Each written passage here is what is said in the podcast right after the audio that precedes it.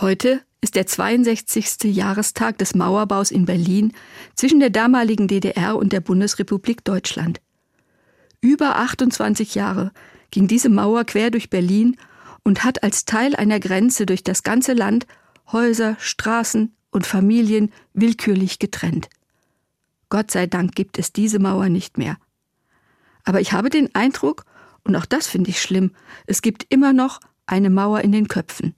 Weil sie unsichtbar ist, lässt sie sich oft schwer entdecken und auch nicht so leicht einreißen. Wenn ein Gesicht plötzlich versteinert und keine Regung mehr zeigt, oder wenn jemand im Gespräch mauert und nicht mehr auf mich eingeht, immer dann bildet sich gerade eine Mauer im Kopf. Aber ich kann etwas tun, um diese Mauern in den Köpfen abzubauen und gar nicht erst entstehen zu lassen. Ich kann ernsthaft und neugierig Fragen stellen. Ich kann aufrichtiges Interesse an dem Denken und den Befürchtungen des anderen zeigen.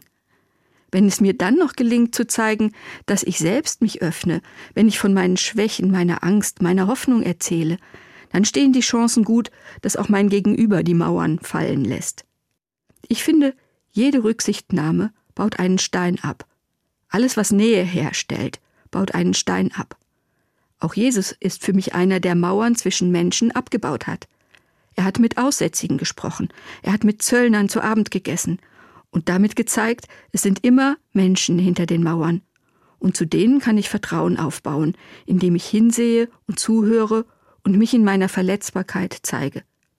Allerdings hilft das alles nichts, wenn Machthaber ihre Macht nutzen, um Territorien mit Mauern abzugrenzen, anstatt mit ihrem Gegenüber eine gemeinsame Lösung zu finden.